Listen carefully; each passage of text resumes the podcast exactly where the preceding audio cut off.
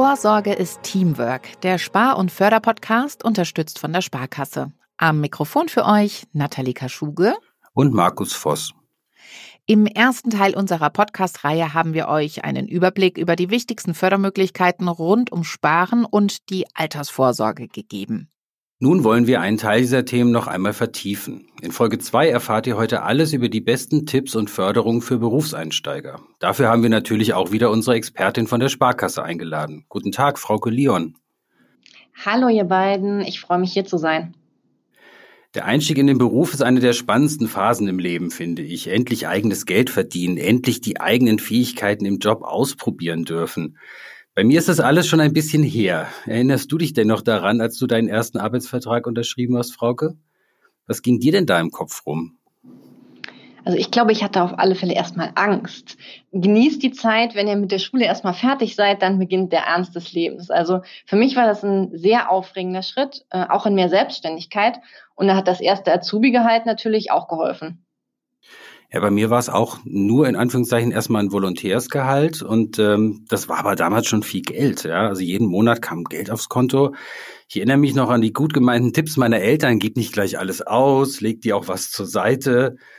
Na, na, jetzt spiele ich aber mal nicht so das große Vorbild, denn ich denke, dass die wenigsten Berufseinsteiger sofort an das Thema Sparen und Altersvorsorge denken. Also mir ging das jedenfalls auch so, habe ich nicht so dran gedacht. Ja, da habt ihr beide auf alle Fälle recht. Also mein erster Gedanke war es auch nicht und ich habe schließlich bei einer Sparkasse angefangen. Und äh, man muss ja tatsächlich auch sagen, das ist ja auch noch total weit weg, das Thema Altersvorsorge. Wenn man da jetzt gerade erstmal anfängt mit einer Berufsausbildung oder aus dem Studium jetzt in das Berufsleben startet, da habe ich mir zumindest mal erstmal nur überlegt, was ich jetzt mir von meinem ersten Gehalt kaufen möchte. Aber selber gewusst, wie so eine sinnvolle Sparstrategie aussieht, habe ich da natürlich auch noch gar nicht. Aber heute weißt du es ja vielleicht. Ähm, wie sieht die denn aus? Also wie viel Geld sollte ein Berufseinsteiger denn von seinem Gehalt zur Seite legen?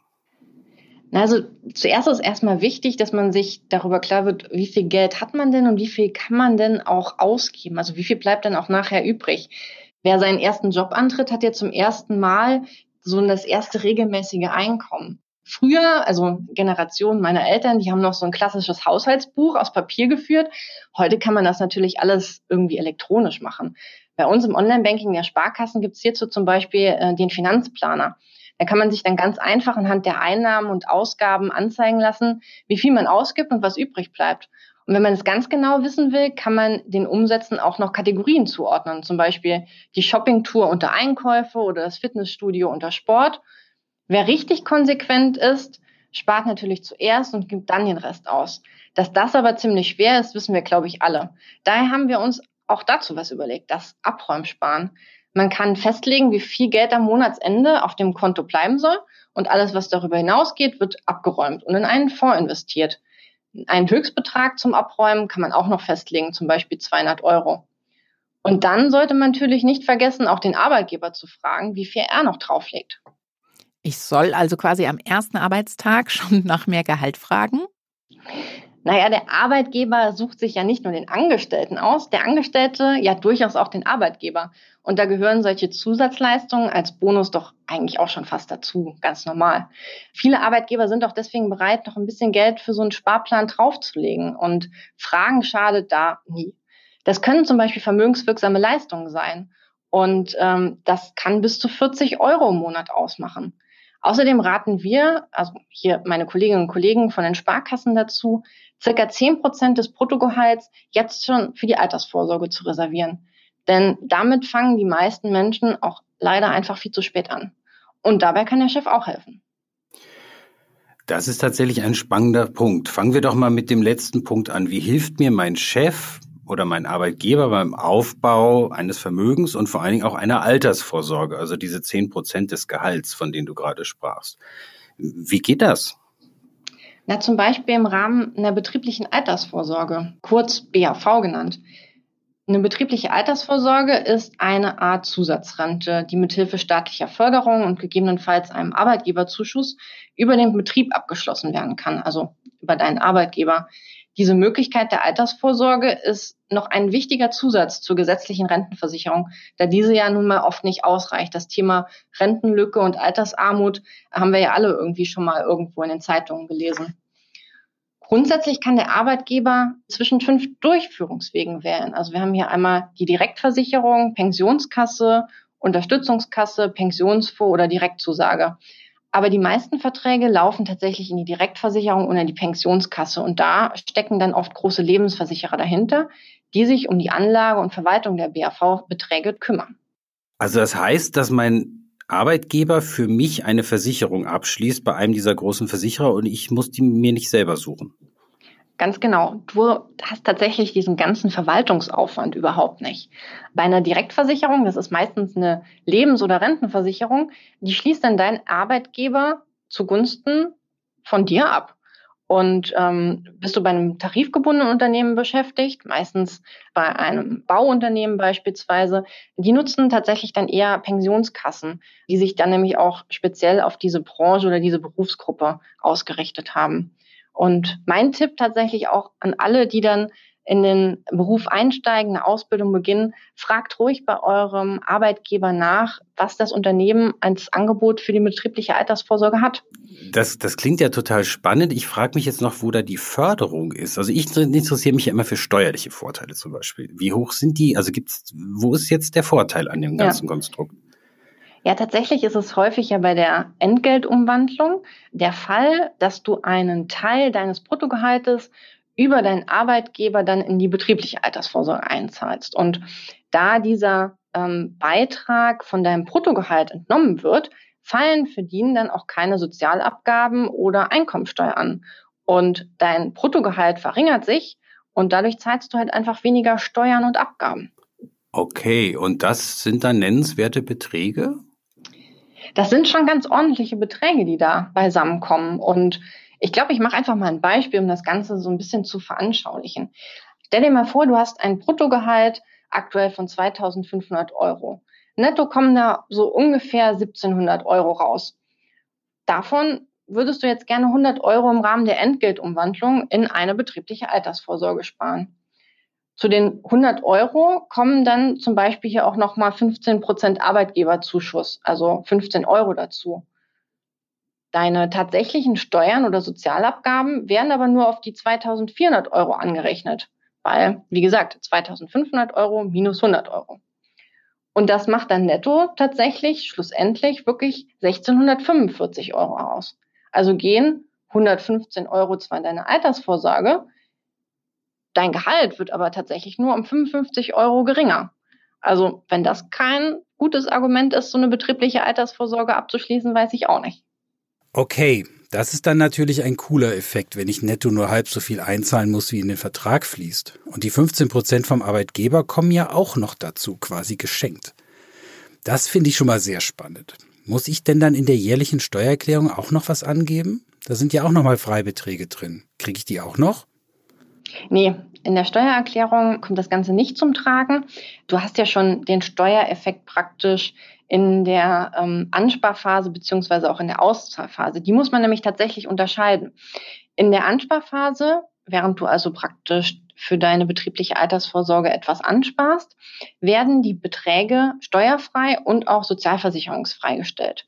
In der Auszahlphase ist die Betriebsrente voll steuerpflichtig. Aber gute Nachricht, im Alter ist das Einkommen ja meist geringer und dann auch dein Steuersatz niedriger. Allerdings müssen dann auch die Abgaben an die Krankenkasse geleistet werden, solltest du gesetzlich krankenversichert sein. Okay, das muss ich also mitbedenken. Und hast du sonst noch einen Tipp darüber hinaus? Ja, tatsächlich für die neuen Azubis oder auch für die Eltern der Azubis. Denn ähm, Schließt man eine betriebliche Altersvorsorge ab, haben wir ja gelernt, ändert sich das Bruttoeinkommen und dadurch auch das anrechenbare Einkommen für das Kindergeld. Das bedeutet, wenn man eine betriebliche Altersvorsorge abschließt, ist man länger Kindergeld berechtigt während der Ausbildungszeit. Und die monatlichen 150, knapp 150 Euro möchte man sich doch auch nicht entgehen lassen. Das ist ja auch ein spannender Hinweis. Wo liegt denn diese Grenze? Die liegt bei so ungefähr 8000 Euro. Das klingt super interessant und sehr vielfältig. Kann ich denn aber auch ganz direkt Geld vom Chef bekommen? Na, tatsächlich beteiligen sich die meisten Arbeitgeber immer noch mit so einem monatlichen Zuschuss. Allerdings gibt es da auch echt große Unterschiede zwischen den Arbeitgebern. Einige fördern dann entsprechende Maßnahmen sehr, sehr großzügig, andere bieten lediglich so das gesetzliche Minimum an. Bei manchen steht es im Tarifvertrag, ähm, wie zum Beispiel bei besonderen Versorgungswerken, etwa bei Banken beispielsweise. Aber die vermögenswirksamen Leistungen, die bekommt jeder geschenkt. Da habe ich ja ein Recht drauf, oder? Vermögenswirksame Leistungen sind erstmal eine freiwillige Zahlung deines Arbeitgebers. Und deswegen kann die Höhe der vermögenswirksamen Leistungen auch von Arbeitgeber zu Arbeitgeber variieren. Aber man kann den Betrag tatsächlich auch ohne Probleme selbst aufstocken. Aber warum sollte ich denn das tun, mit dem eigenen Geld aufstocken? Das lohnt sich vor allem dann, wenn man noch die Arbeitnehmersparzulage bekommt. Das ist eine staatliche Förderung auf die VL-Zahlung und die kann bis zu 80 Euro betragen und ist aber an Einkommensgrenzen geknüpft. Für Singles gilt zum Beispiel eine Grenze von 20.000 Euro bei einem Vorsparplan. Deshalb können vor allem die Berufseinsteiger die Arbeitnehmersparzulage abräumen. Später, wenn sie hoffentlich mehr Geld verdienen, fallen sie dann dort natürlich irgendwann raus.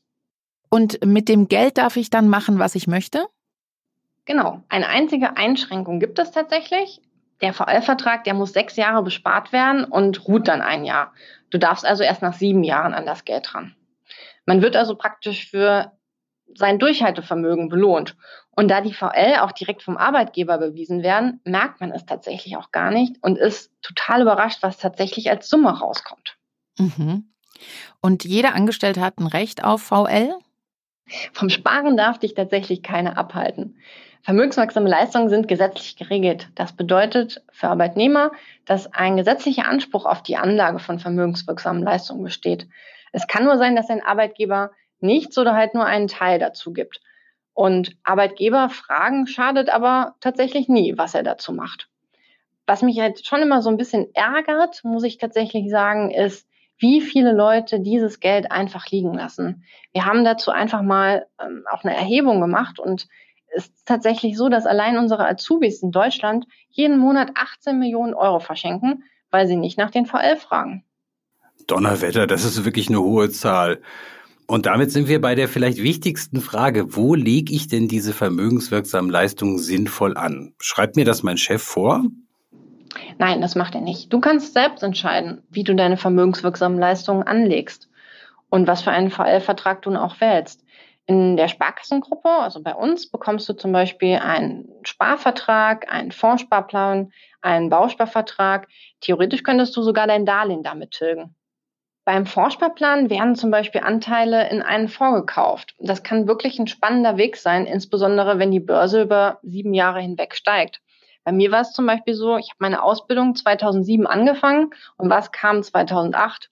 Finanzkrise. Da dachte ich auch erstmal, Mist, jetzt ist das Geld, das ich ein Jahr jetzt angespart habe, erstmal weg. Bis ich dann wirklich mal realisiert habe, mit den 40 Euro habe ich ja wesentlich mehr Anteile jetzt in diesem Fonds gekauft, als das vorher gewesen ist. Und dadurch, dass der dann nachher gestiegen ist und die Börse gestiegen ist, habe ich nachher einen richtig guten Gewinn gemacht. Was natürlich auch noch besonders interessant ist, ist der Bausparvertrag, weil wenn man es richtig anstellt, kann man da tatsächlich zweimal Förderung abgreifen.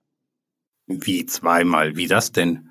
Na, zum einen bekommst du da ja natürlich auch auf deine vermögenswirksamen Leistungen die Sparzulage. Zum anderen kannst du noch zusätzliches Geld einzahlen und bekommst für diese Einzahlung dann auch nochmal Wohnungsbauprämie. Und die beträgt 10 Prozent der Einzahlung auf maximal 700 Euro im Jahr. Wer vermögenswirksame Leistungen erhält, aber die Einkommensgrenze für die Arbeitnehmersparzulage überschreitet, kann für diese vermögenswirksamen Leistungen zum Beispiel dann auch die Wohnungsbauprämie beantragen. Eine Doppelförderung ist aber halt ausgeschlossen. Das ist ja mega interessant. Und diese Wohnungsbauprämie bekommt jeder? Jeder, der einen Bausparvertrag hat, kann dann auch einen Antrag auf Wohnungsbauprämie stellen. Und wenn du unter ein jährliches zu versteuerndes Einkommen von 35.000 Euro kommst, dann bekommst du auch die Wohnungsbauprämie. Bei Verheirateten oder bei eingetragenen Lebenspartnern liegt die Einkommensgrenze für die Wohnungsbauprämie doppelt so hoch, also bei 70.000 Euro. Und das finde ich super, dass sich diese Grenze tatsächlich auch in diesem Jahr erhöht hat. Jetzt kommen wesentlich mehr Menschen in den Genuss der Wohnungsbauprämie. Ein weit verbreitetes Missverständnis ist ja auch, dass so ein Bausparvertrag am Ende immer für eine Immobilie eingesetzt werden muss. Ich habe ja letztes Mal schon erzählt, dass ich das nicht so gemacht habe. Äh, das muss man auch überhaupt nicht, oder? Nee, da hast du vollkommen recht. Das muss man tatsächlich auch nicht. Das, man spricht immer von einer wohnwirtschaftlichen Verwendung, aber das kann auch gerne eine Modernisierung von einer Wohnung sein oder von der Eigentumswohnung. Also da kommt ganz schön viel drunter. Tatsächlich gibt es auch nochmal, weil wir ja gerade bei dem Thema Berufsanfänger sind, für Kunden, die einen Bausparvertrag abschließen und jünger als 25 Jahre sind, die können tatsächlich dann auch einmalig nach Ablauf dieser siebenjährigen Bindungsfrist ohne diesen Nachweis einer wohnwirtschaftlichen Verwendung über das Guthaben verfügen. Also je jünger man ist und tatsächlich diesen Bausparvertrag abschließt, desto eher kann man es auch nochmal für was anderes verwenden. Aber neben diesen ganzen Förderwegen möchte ich ja auch noch flexibel bleiben und Geld für andere Dinge sparen. Also zum Beispiel ein Auto, eine Reise, andere coole Sachen. Fördert mich da auch der Staat? Nein, leider nicht. Das liegt dann tatsächlich in deiner eigenen Verantwortung. Aber du hast gerade was ganz Wichtiges gesagt. Du hast nämlich Ziele, auf die du hinsparen möchtest. Sei es jetzt ein neues Auto, eine Reise. Und das ist doch schon mal ein richtig großer Ansporn. Und ähm, wir hatten ja vorhin schon mal gesagt, dass man sich erstmal angucken sollte, wie viel Geld man übrig hat und wie viel man sparen möchte. Und dann empfehle ich immer, sich diese einzelnen Ziele zu setzen, zu sagen, okay, in zwei Jahren möchte ich vielleicht eine kleine Weltreise machen. Und dafür möchte ich jetzt jeden Monat 100 Euro zur Seite legen. Oder mein Traumauto möchte ich mir auf alle Fälle in sechs Jahren kaufen. Und da lege ich dann schon mal 100 Euro jetzt zusätzlich zur Seite. Also auf Ziele hinzusparen, um dir deine Wünsche zu erfüllen, das ist echt ein guter Ansporn. Das klingt auch so und vielleicht sollte ich das tatsächlich auch mal versuchen. Das war ganz schön viel Input heute, aber schließlich geht es ja auch ums Geld, auch um das Geld von euch. Und da ist die Zeit auch gut investiert, finde ich. Also ich fasse mal zusammen. Der Chef hilft Berufseinsteigern bei der Altersvorsorge über diese betriebliche Altersvorsorge.